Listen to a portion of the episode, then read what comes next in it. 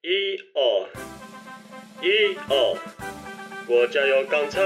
军队有军机，预备唱。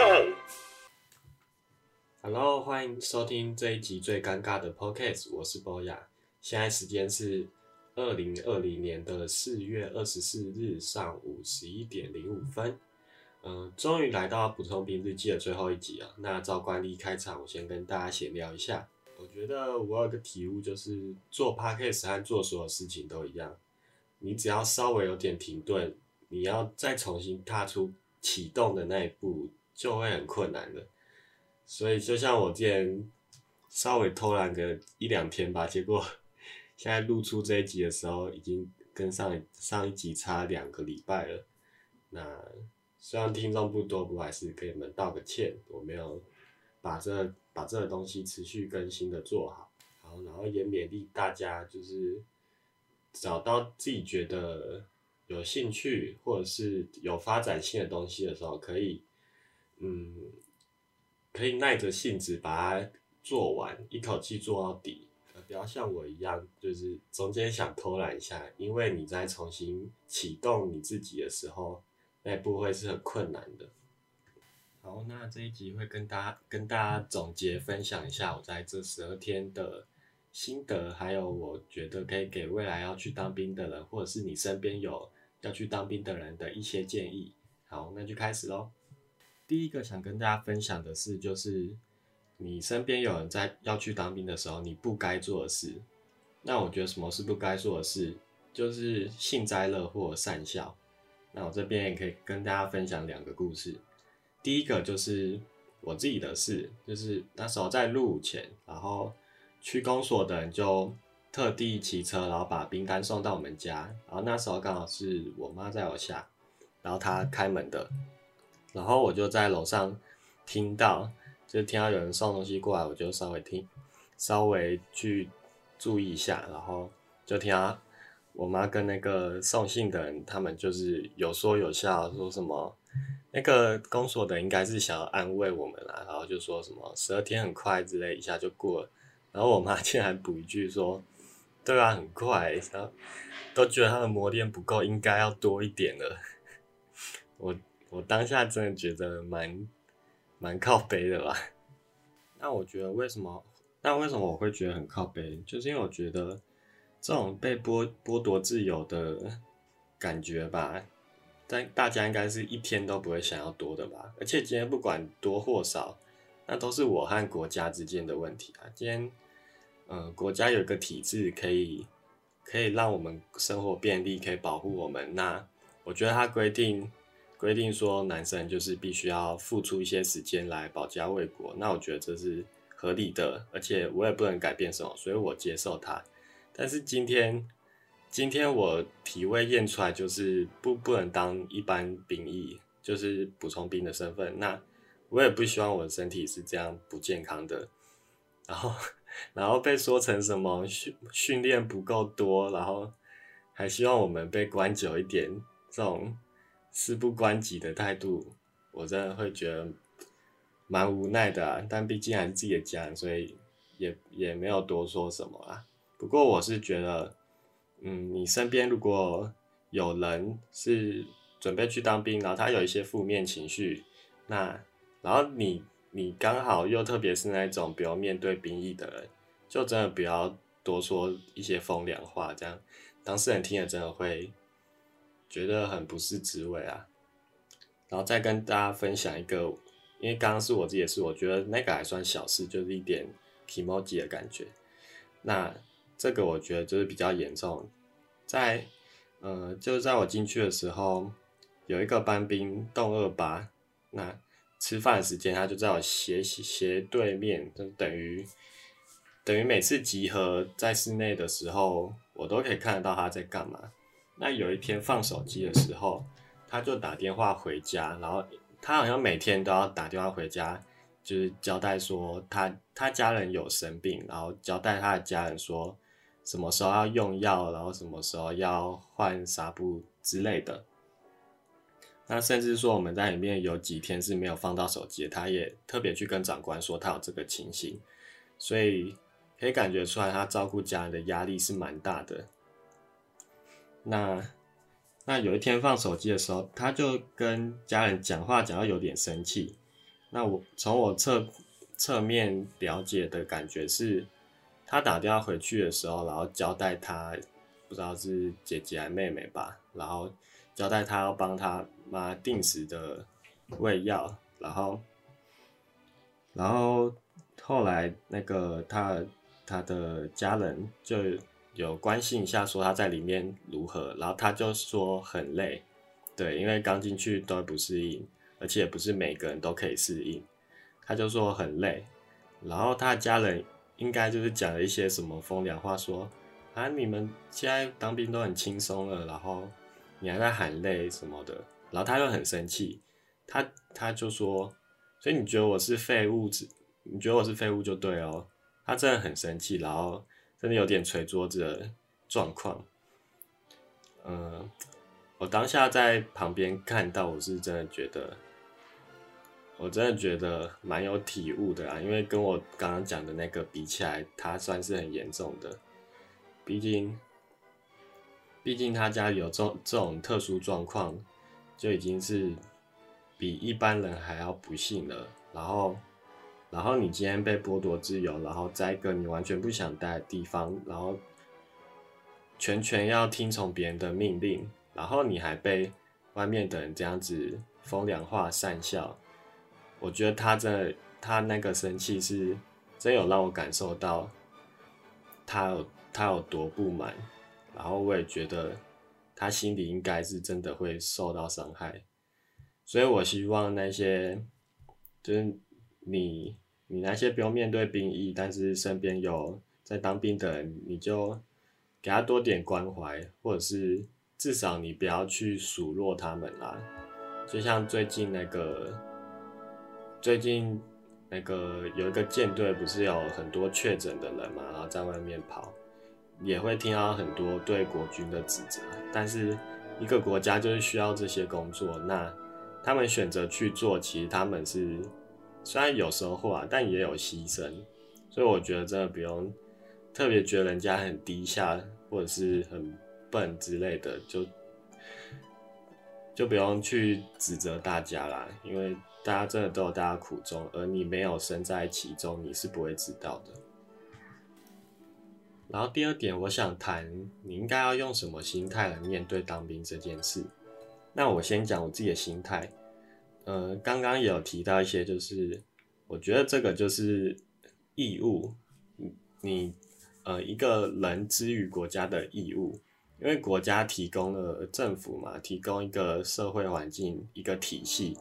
那让我们可以有很多方便的东西，比方说货币啊，或者是或者是警察保护你的安全，好让你生活便利这些。这些我觉得都不是天上掉下来，都是一个社会他们花很多资源去组织的。那我自己的心态就是觉得说，国家定了这个义务，它可能有点不合理。这个我在外面我也会去思考，然后去质疑。但是今天这个责任落到我自己这边，我就觉得这是这几天就是我欠国家的。那就算我另有安排好了，但是。但也没关系，我就忍耐一下，然后把我的义务尽了，再去发展自己的事。然后我觉得，如果你即将进去的话，你可以有两种取向，一种就是像我这样子，会把事情都掺在一起，然后，然后没办法把东西完全割舍的，我就会在里面会一直写东西，就是写我出去后我要我要做些什么事，然后我要。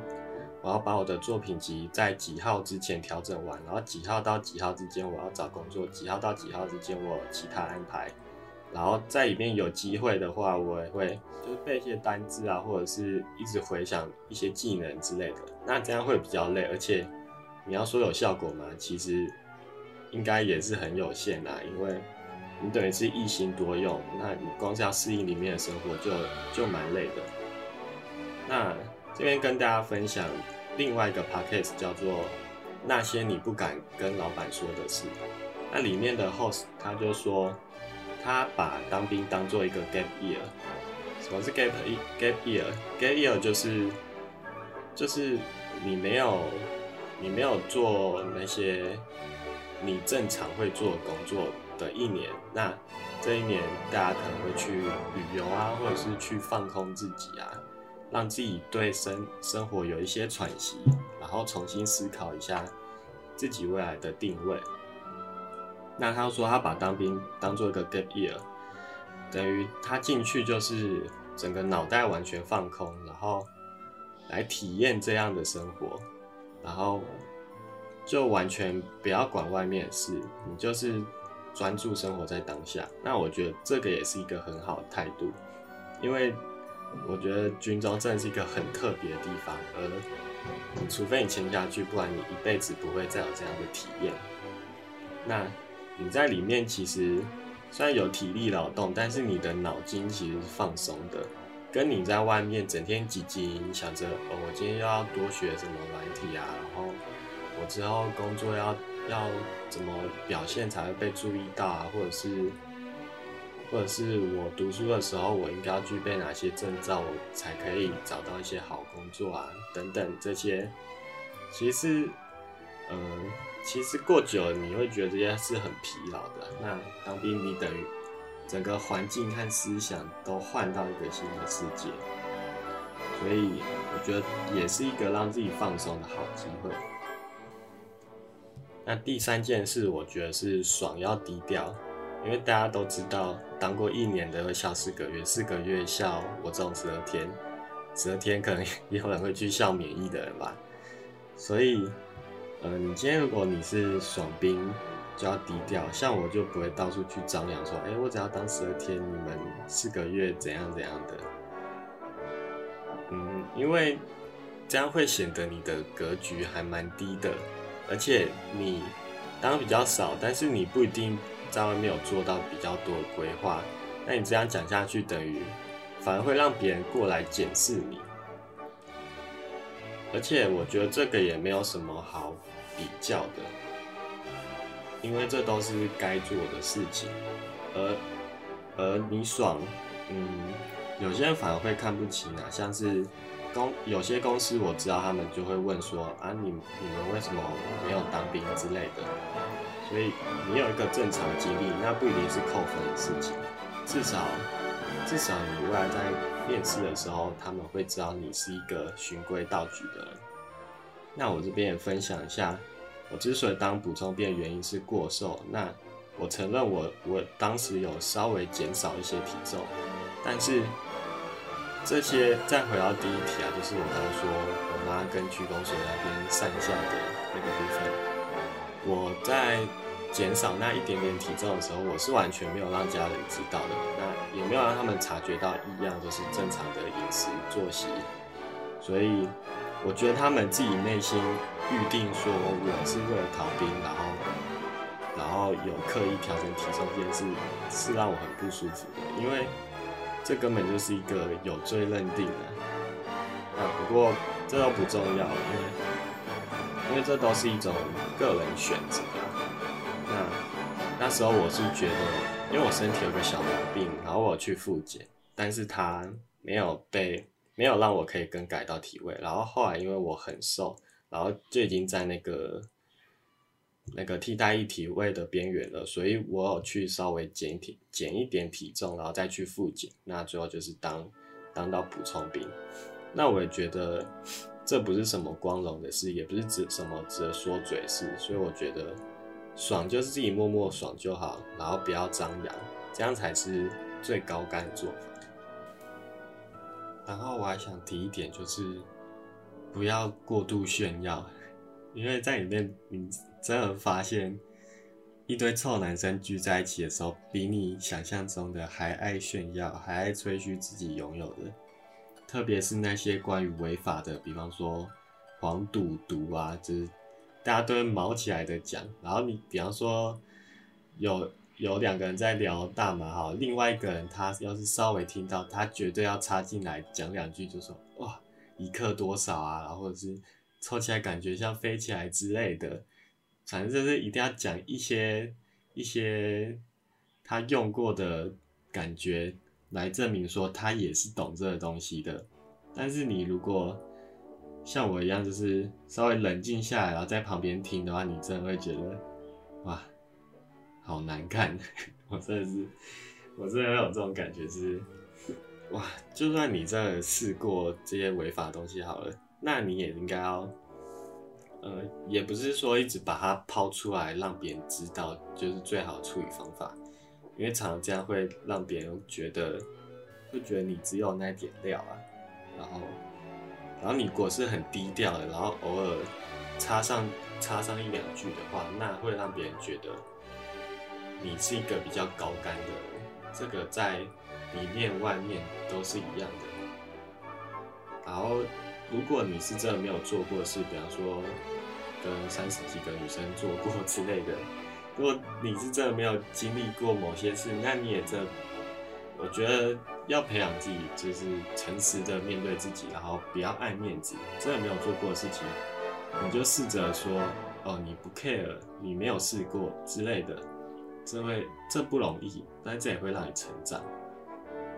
因为我相信大家都不会喜欢那种嘴丘的人。接下来跟大家分享我在里面遇到一些有趣的人。呃，第一个洞二六，那他是我的邻兵，因为我是洞二五。好，然后他是我的邻兵，然后他是我进去前期最不满的人，因为每次列队他都排在我旁边，然后他很喜欢讲一些脏话，而且我刚开始觉得他就很喜欢讲一些不好笑的话，然后总是以自己的需求为优先，比方说。今天在用，呃，比方说我们回寝室好了，然后我们我们就要拿柜子的东西嘛。那因为很窄，所以通常一个人拿就会卡在柜子里面，柜子前面，然后别人就碰不到。那他很少在礼让，他都是先把自己的东西弄完为主，变成大家都需要等他。然后或者是哦，或者是在外面，然后比方说要写一个小卡。然后他就会一直问，一直问，就是问别人说：“哎，我这样写对吗？我这样写对吗？”那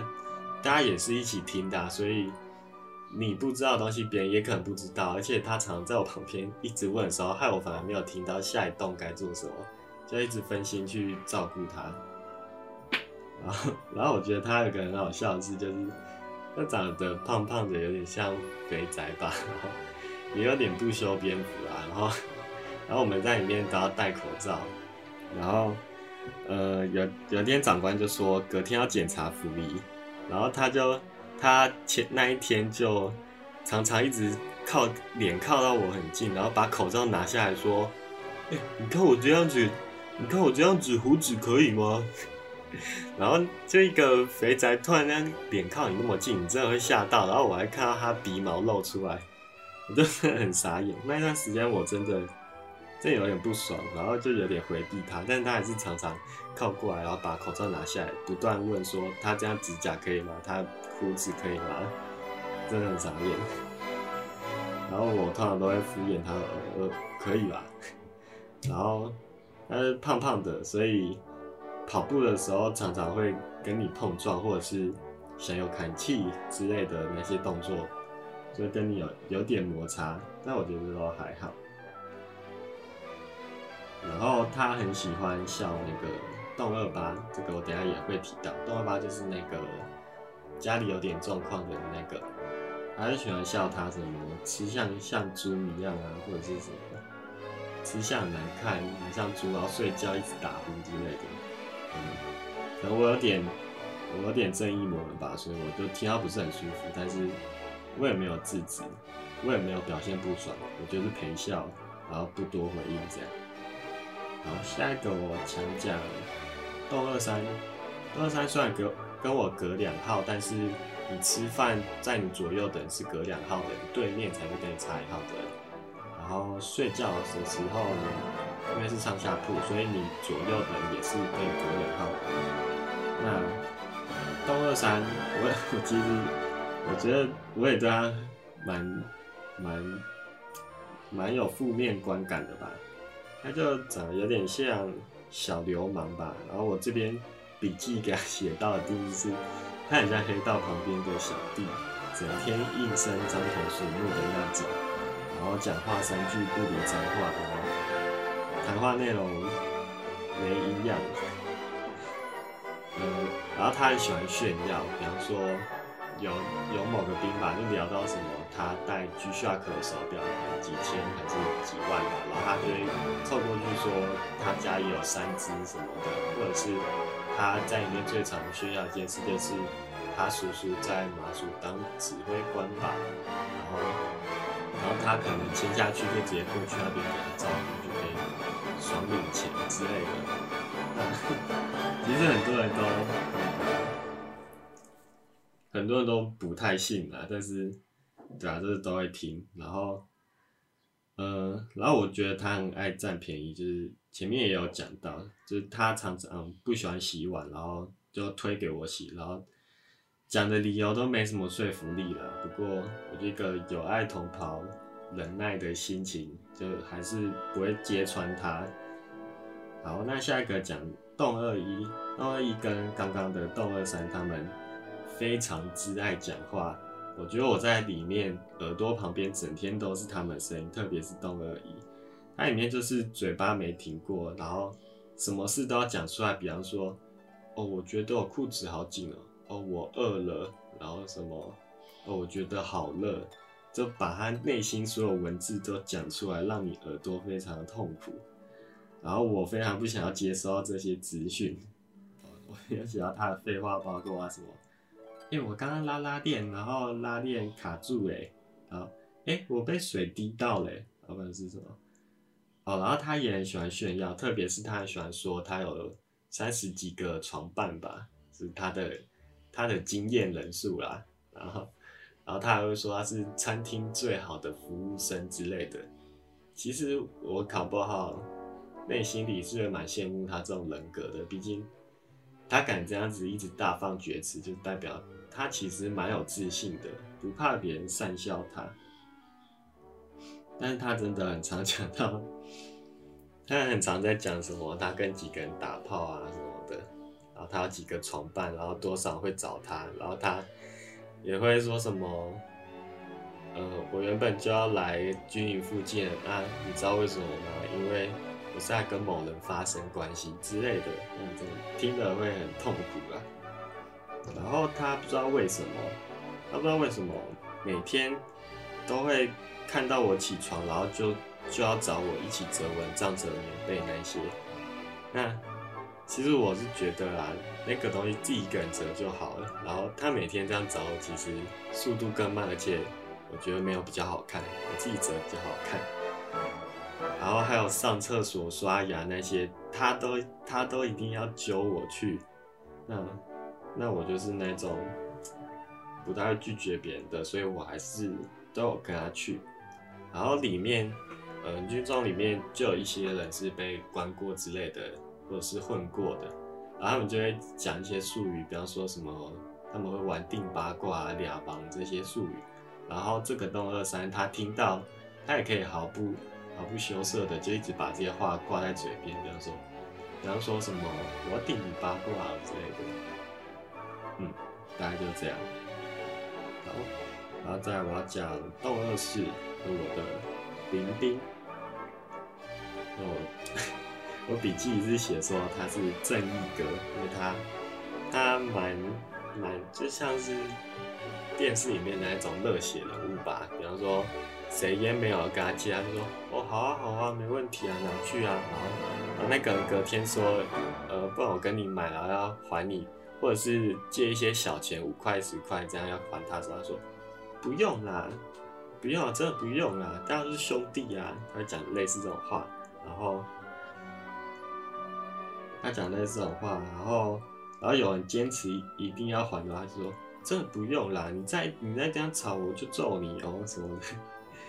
那算蛮有趣啊，很好人很好的一个人。然后他跟我是高中、大学都是同一间，但是我没有认出他，然后他有认出我，然后他还是等到第二还第三天的时候才跟我认清，就说：“哎哎，你是叉叉高中的吗？”我说：“对啊，你怎么知道？” 然后他就说：“哦，因为我就对你很，就是觉得你的脸很眼熟啊。”我想说，那你应该第一天就知道，怎么不跟我讲？而且你都排到我旁边，一定是有预谋的。但他还是一个很不错的人。然后再来讲到洞二七，洞二七他是他是一个全身都是刺青的，看起来像八加九的，然后他在里面绰号是谢和弦。啊，嗯，但是我觉得他其实不会很皮孩，他算是蛮正常的一个人。然后他在里面是红人，可能是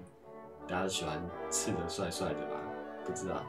反正他在里面就是人缘很好，然后像刚讲到东二三就很喜欢去听他的所有事情，比方说今天东二七在跟其他人讲话的时候，他就会他就会越过我，把头靠过去听。嗯，对，大概就是这样，这个红人的概念。好，那再来是动二二，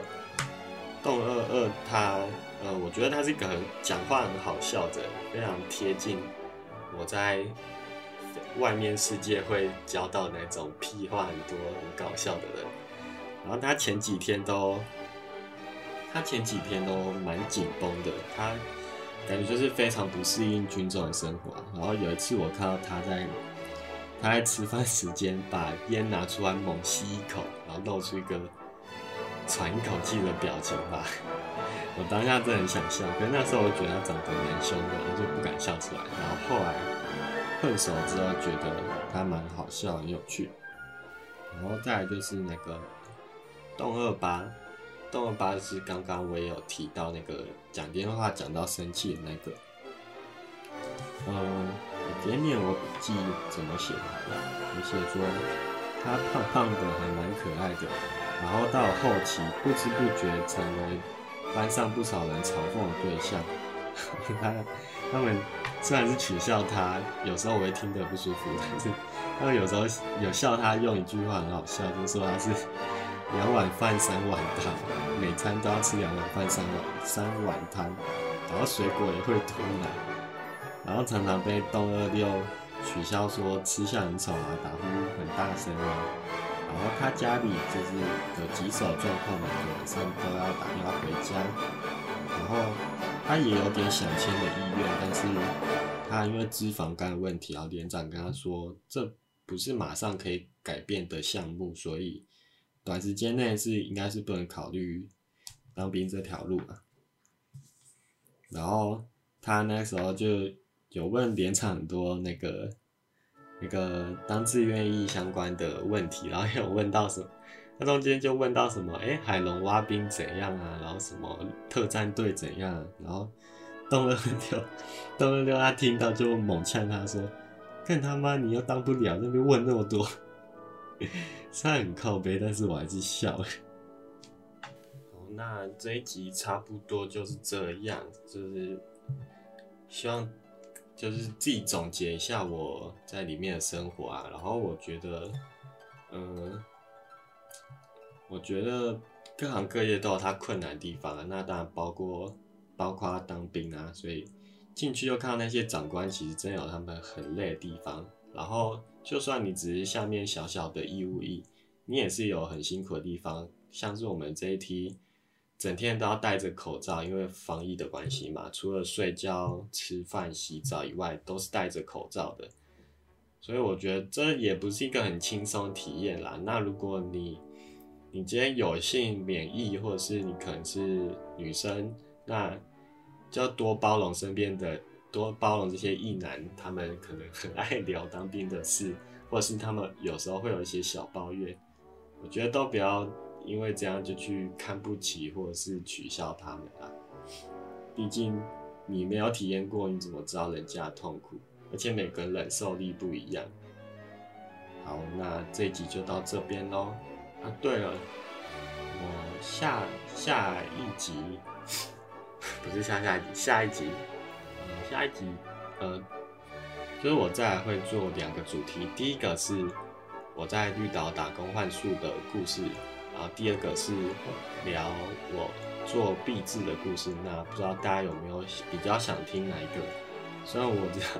现在可能没有什么人在听我的频道，